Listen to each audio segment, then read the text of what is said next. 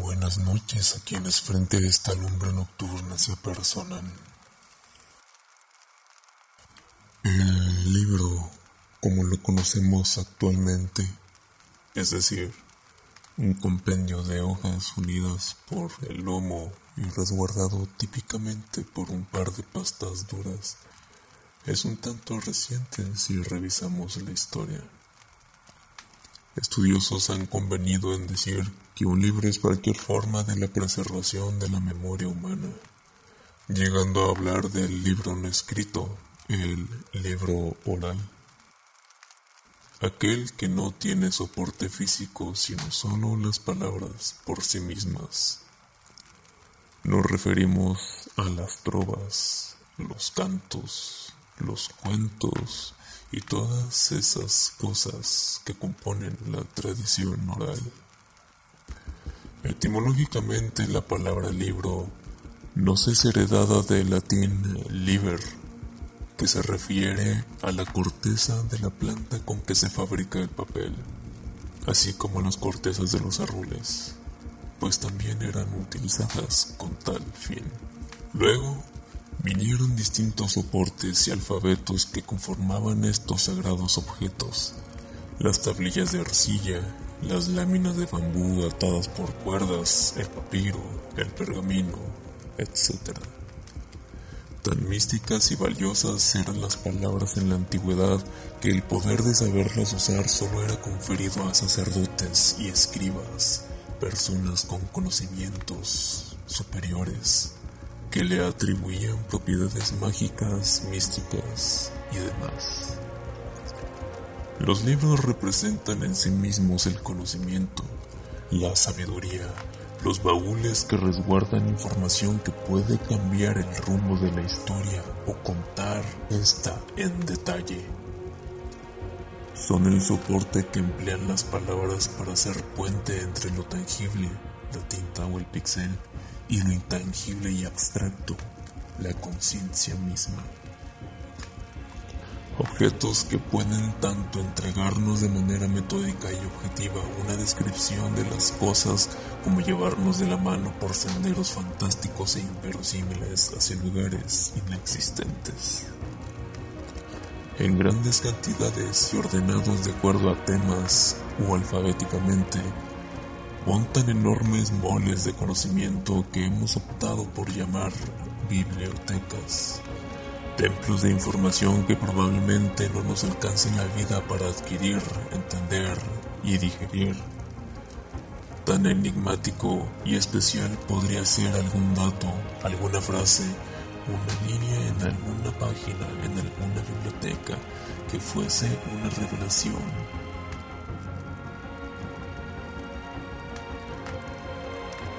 Estas características fascinaban a Jorge Luis Borges tanto que algunas de sus ficciones hablaban de estas bellas y enigmáticas partículas del saber.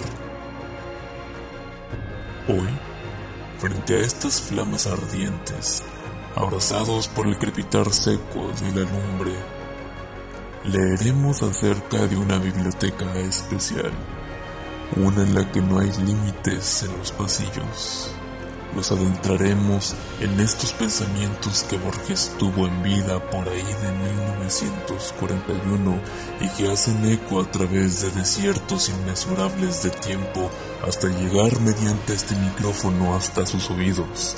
Entraremos juntos y salgamos si podemos de la biblioteca de Babel.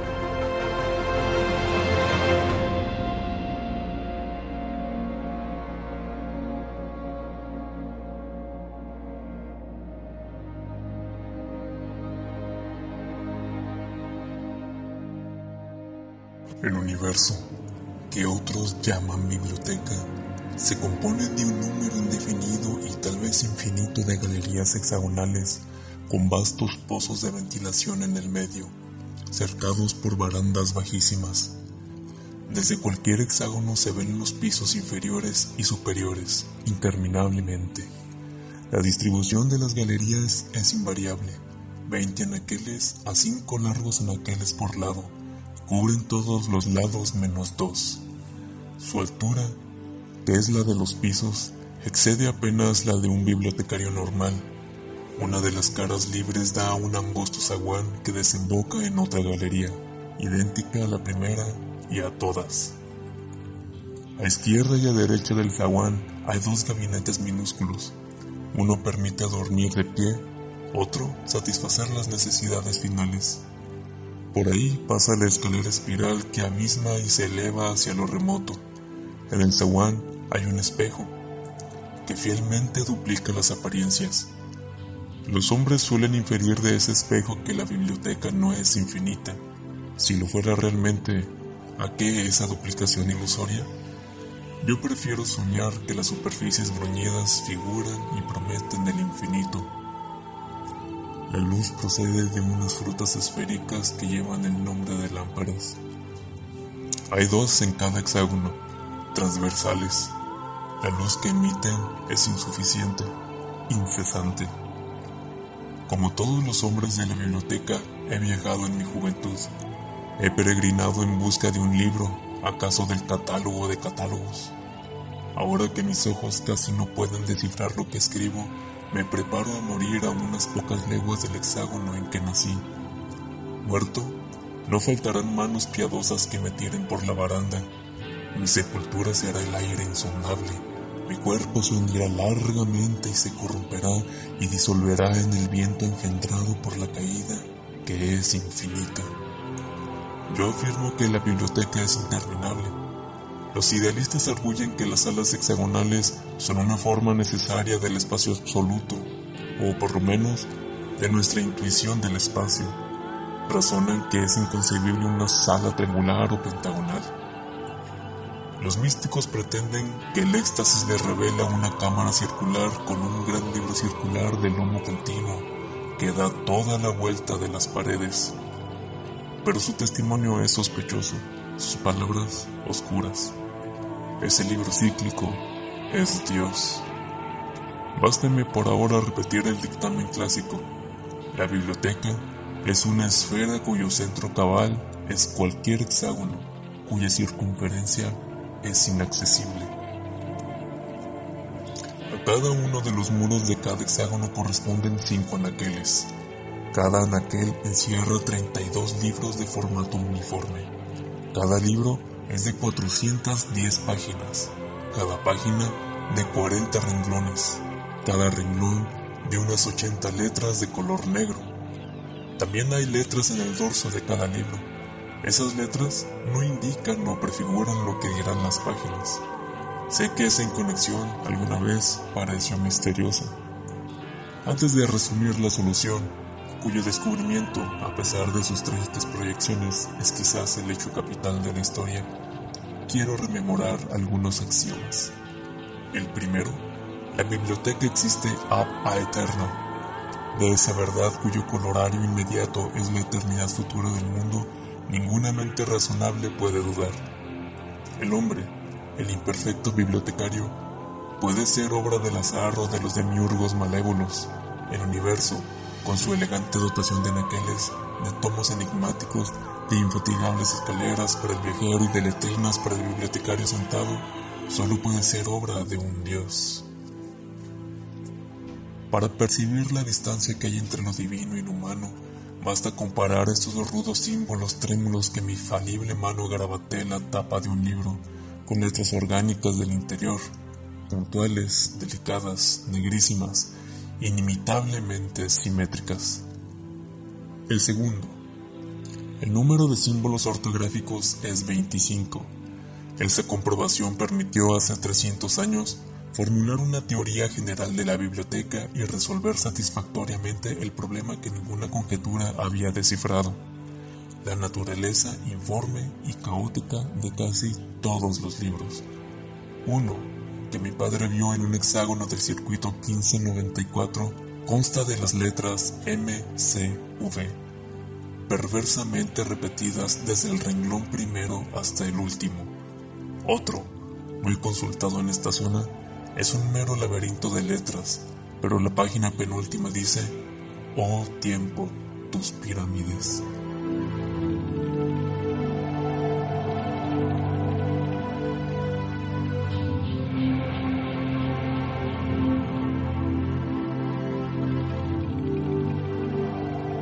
Ya se sabe por una línea razonable o una recta noticia, hay leguas de insensatas cacofonías, de fárragos verbales y de incoherencias.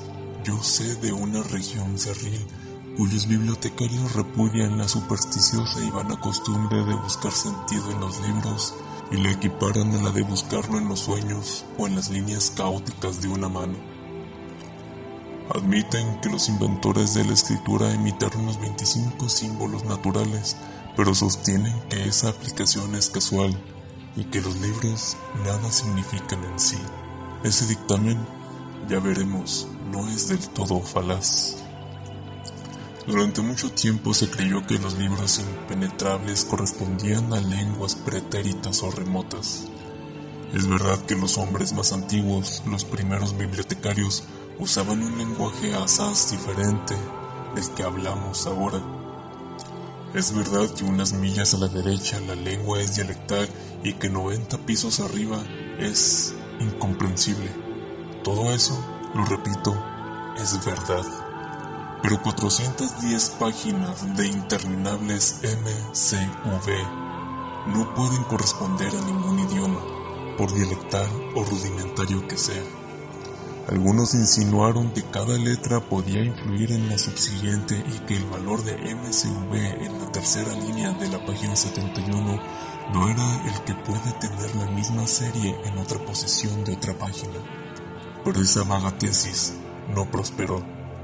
Otros pensaron en criptografías.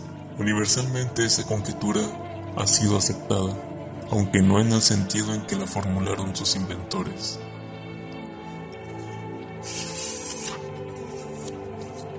Hace 500 años, el jefe de un hexágono superior vio con un libro tan confuso como los otros, pero que tenía casi dos hojas de líneas homogéneas.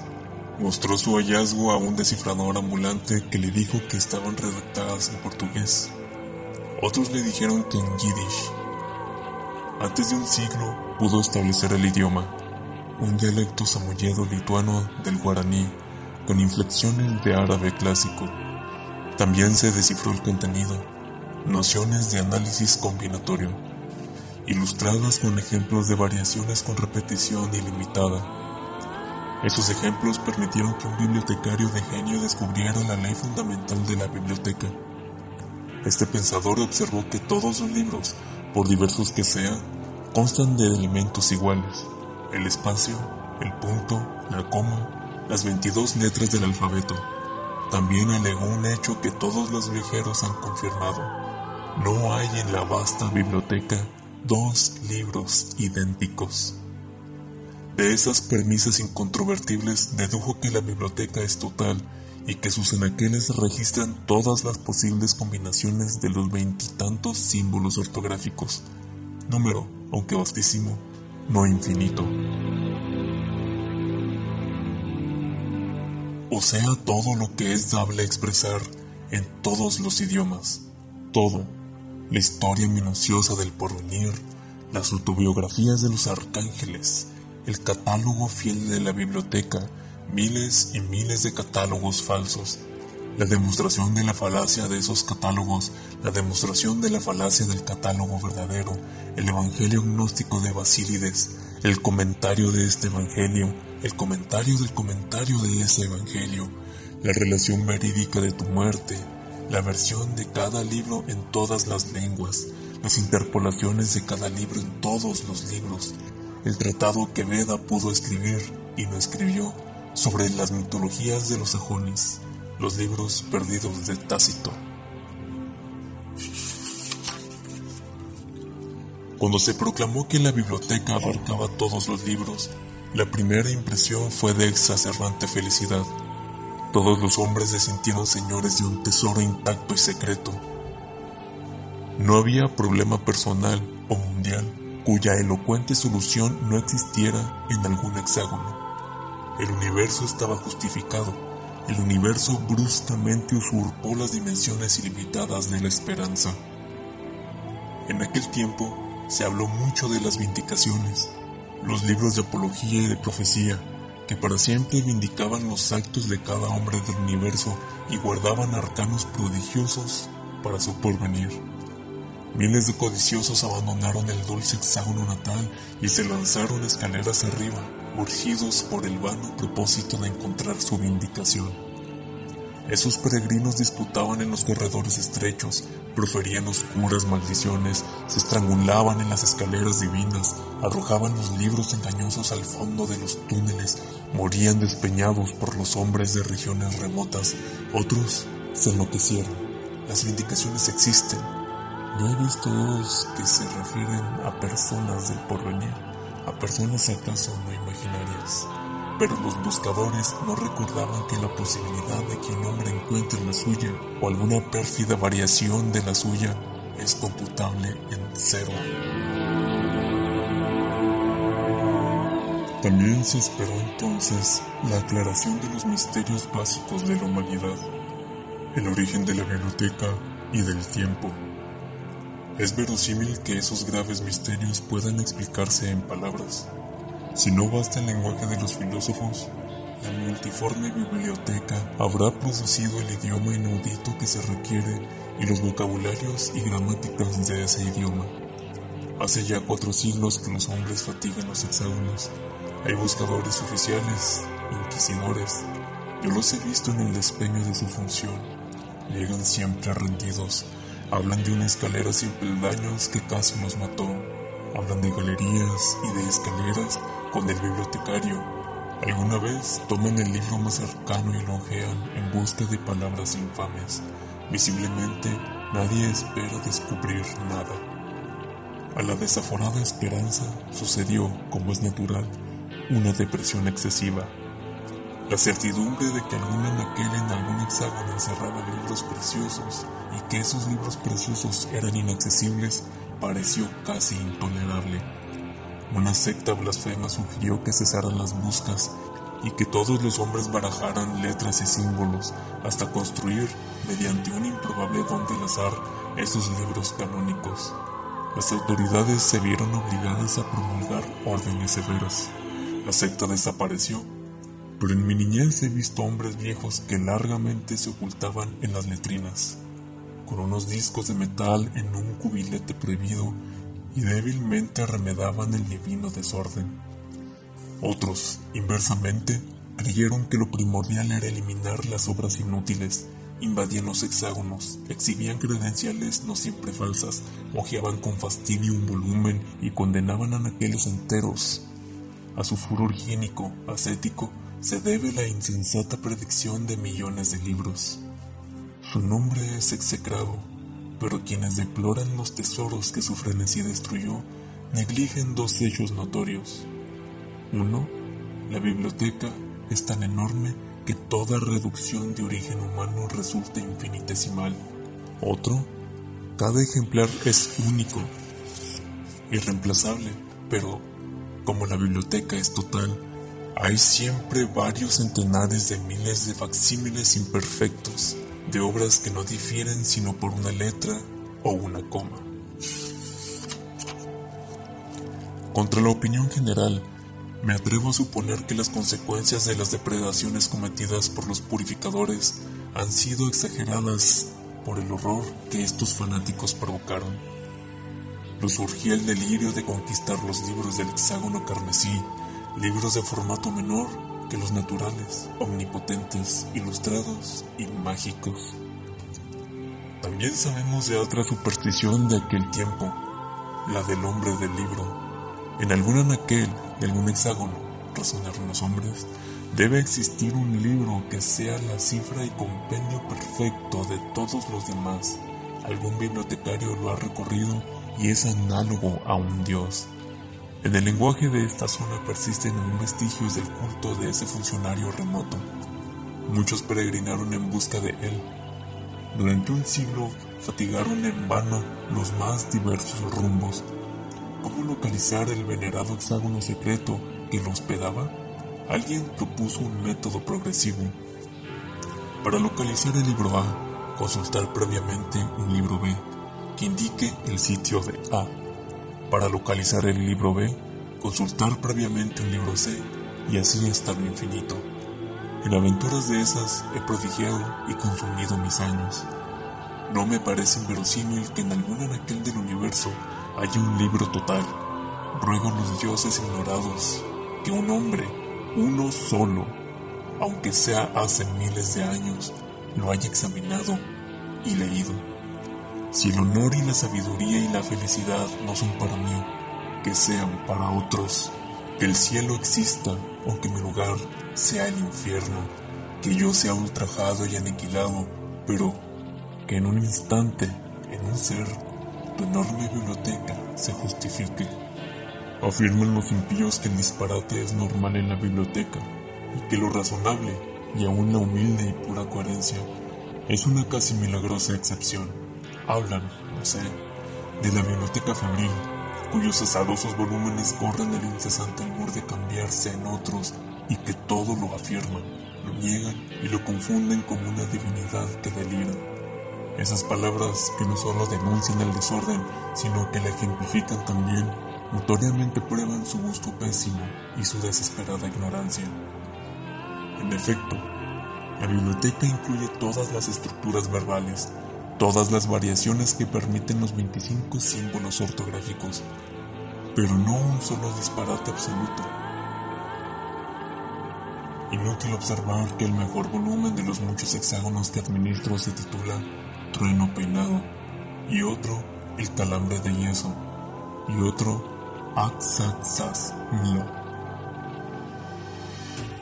Esas proposiciones a primera vista incoherentes, sin duda son capaces de una justificación criptográfica o alegórica.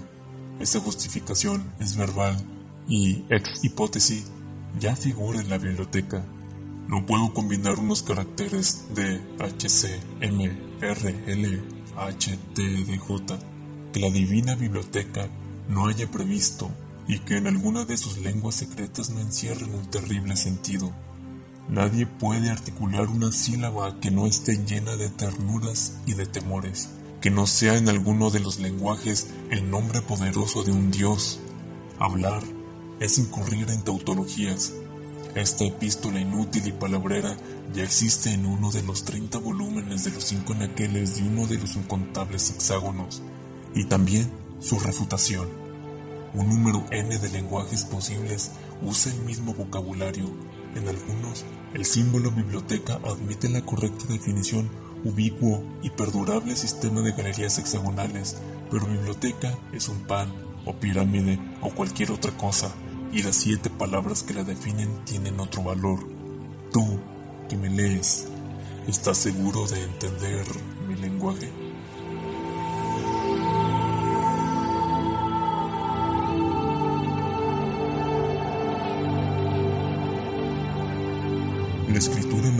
Me distrae de la presente condición de los hombres. La certidumbre de que todo está escrito nos anula o nos afantasma. Yo conozco distritos en que los jóvenes se prosternan ante los libros y besan con barbarie las páginas, pero no saben descifrar una sola letra. Las epidemias, las discordias heréticas, las peregrinaciones que inevitablemente degeneran en bandolerismo han diezmado la población Creo haber mencionado los suicidios, cada año más frecuentes. Quizá me engaña la vejez y el temor, pero sospecho que la especie humana, la única, está por extinguirse y que la biblioteca perdurará, iluminada, solitaria, infinita, perfectamente inmóvil, armada de volúmenes preciosos, inútil, incorruptible, secreta. Acabo de escribir infinita. No he interpolado ese adjetivo por una costumbre retórica. Digo que no es ilógico pensar que el mundo es infinito. Quienes lo juzguen limitado postulan que en lugares remotos los corredores y escaleras y hexágonos pueden inconcebiblemente cesar, lo cual es absurdo. Quienes la imaginan con límites olvidan que los tienen el número posible de libros, y me atrevo a insinuar esta solución del antiguo problema. La biblioteca es ilimitada y periódica. Si un eterno viajero la atravesara en cualquier dirección, comprobaría al cabo de todos los siglos que los mismos volúmenes se repiten en el mismo desorden, que repetido sería un orden. el orden. Mi soledad se alegra con esa elegante esperanza.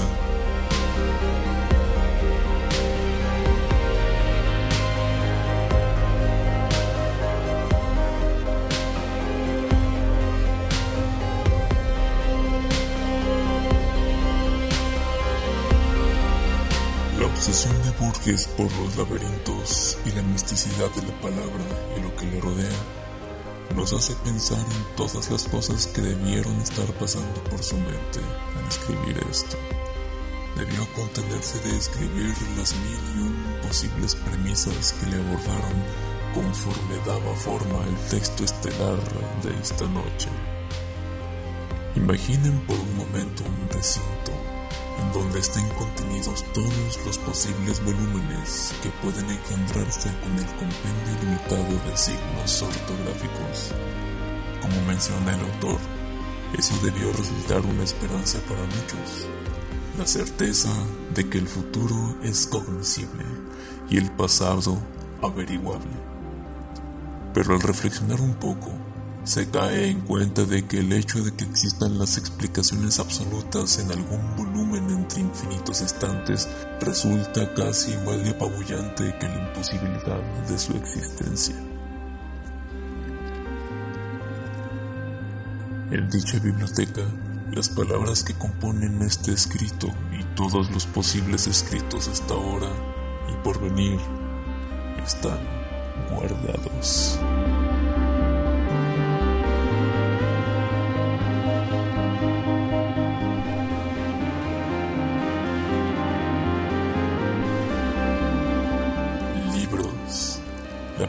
Elemental de la que se forman las bibliotecas, los templos del conocimiento que resguardan los fonemas que traducen la capacidad de abstracción en tinta o pixel. En el relato de Borges, los humanos nacen y mueren dentro de la biblioteca y este es el universo al que permanecen ligados y destinados a coexistir irremediablemente. Pero en realidad, los libros no siempre tienen la atención de la humanidad por siempre. Existen volúmenes que caen en el olvido en los rincones polvorientos, en las estanterías más alejadas. Y es de esta manera como en el siguiente mini relato, el libro toma la palabra y nos narra la experiencia de ser un libro olvidado.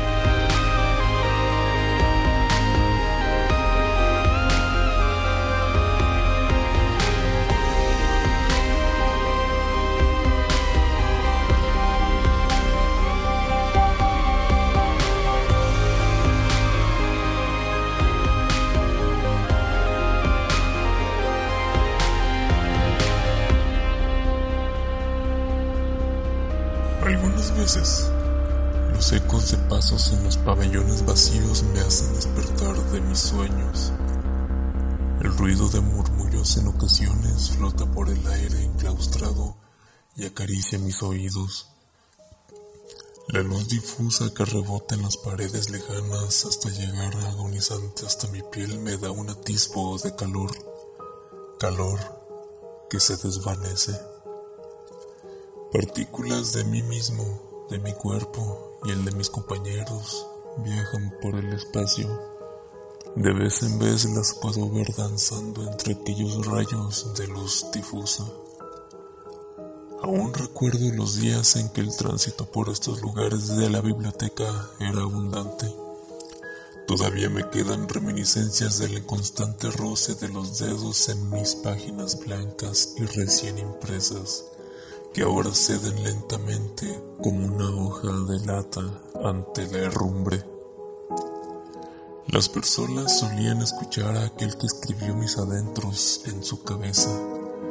Paseaban los ojos por la tinta de mi interior en forma de letras que dibujaban mis entrañas. Cada que eso sucedía me hacía volver en el tiempo a recordar el inicio de mi existencia rememorar los días en que Solomon presentaba en formas y conceptos abstractos y simplemente era una mezcla de ideas revueltas y amorfas. Mi memoria aún guarda el viaje desde el mundo de lo intangible, semejante a un río cuyo nacimiento era en la mente y cuyo cauce recorren los nervios hasta abrazar la pluma y enamorarse eternamente del papel. Al menos así es como conocí yo la dimensión fuera de la mente. Otros me cuentan que el río desembocaba en bloques metálicos que repercutían sobre el blanco material. Sentí mi creación, el papel entintado, el cuero cubriéndome, los trazos del pincel y el lápiz dibujando mi interior. La nostalgia de aquellos tiempos es tan gratificante, pero el tiempo ha pasado. Mis páginas están amarillas ya. Los pasillos donde se erigen los estantes que me contienen junto a mis compañeros están ahora llenos de un ácido aroma. Espero a que el dueño de algunas de esas sombras que pasean sobre el muro al final del oscuro pasillo entre aquí, aunque sea por equivocación. En sueños, todos aquí esperamos una tibia mano que tome nuestro lomo mohoso, unos ojos que paseen por las letras grabadas en él y encuentren dentro las ideas que la mente de aquel que nos pensó alojaba. Aguardo paciente que alguien decodifique mis entrañas y me permita salir, al menos en parte, dentro de su mente, pues todas aquellas conciencias que me permitieron acompañarles en su momento, ahora están muertas. A veces escucho entre susurros mi nombre proveniente de los pasillos más lejanos, donde ahora se debe ubicar la entrada, pero nunca me encuentran. He sentido la tibieza de una mano por fin mientras dormía. Percibí como mis compañeros eran tomados, pero no entiendo por qué no nos han abierto. Nos reunieron a todos y nos movieron de lugar. Algunos fuimos encerrados en habitaciones grandes de cristal. Sentí que por fin mis adentros serían expuestos ante aquellos que me quisiesen ojear, pero me di cuenta de que no. Solo éramos observados contemplados sin mayor intención. Supe en ese momento que el tiempo mordería cada parte de mi ser y me desmenuzaría lentamente, borrando con sádica paciencia cada letra hasta el polvo. Fue entonces que deseé haber tenido el destino que el resto de mis compañeros, ser entregado al fuego por lo menos las cenizas que ascendían susurraban alivio que no conoceré. El crujir de las flamas y el crepitar de las brasas eran como una canción de desahogo, un suspiro de descanso. Y el resplandor del fuego era igual o más bello que mis muchas imágenes ilustradas. No sé cuántos años yaceré hasta que una mano tibia acaricie mi lomo con la ciega certeza de ser leído otra vez, o a que las brillantes llamas me abracen.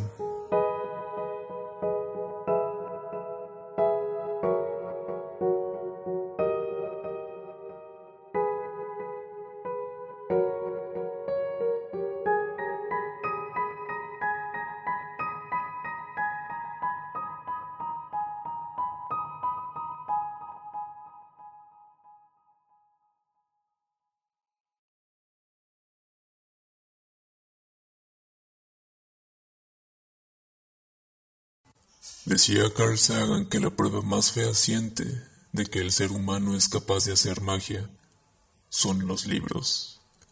Pues gracias a estos podemos oír los pensamientos de otros seres humanos aún a través de tunas de tiempo y saber qué es lo que esas mentes que ya no viven generaban en sus adentros.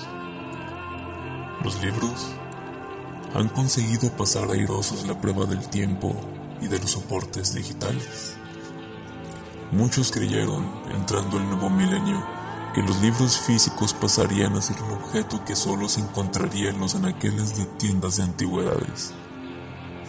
Pero fallaron. Hay algo interesante respecto a estos objetos. Probablemente la mitificación alrededor de estos, de la carga sígnica que les confiere ser la fuente de conocimientos innumerables, y la sensación de estar solo a un paso de sentir tales conocimientos mediante la hoja de papel. Al no poder concentrarme en mi tarea, decidí dar un paseo por el hogar. Observaba los miles y miles de libros. Pensaba en cada hoja llena de conocimientos pertenecientes a otros. Conocimientos que ni en una vida podría obtener. Cada renglón conformado de signos y cada signo abriendo la llave que devela el código del lenguaje traducido e interpretado, transmutado de tinta vieja a impulsos cerebrales, en ideas, procesos mentales, en conceptos abstractos. Un rayo fulgurante flageló el aire iluminado del recinto. Las estanterías de madera vieja se elevaban con murallas guardianas de conocimiento. Los libros eran como parte de su alma, Aquellos volúmenes se alineaban como si de un ejército de tinta, papel y signos se tratase.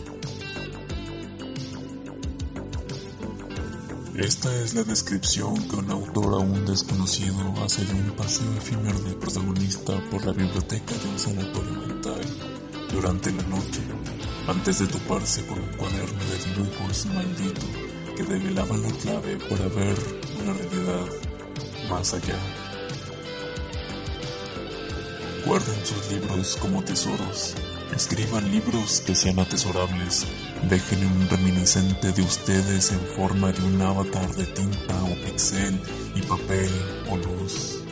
Todos tenemos ese poder, esa capacidad, esa responsabilidad, ese don.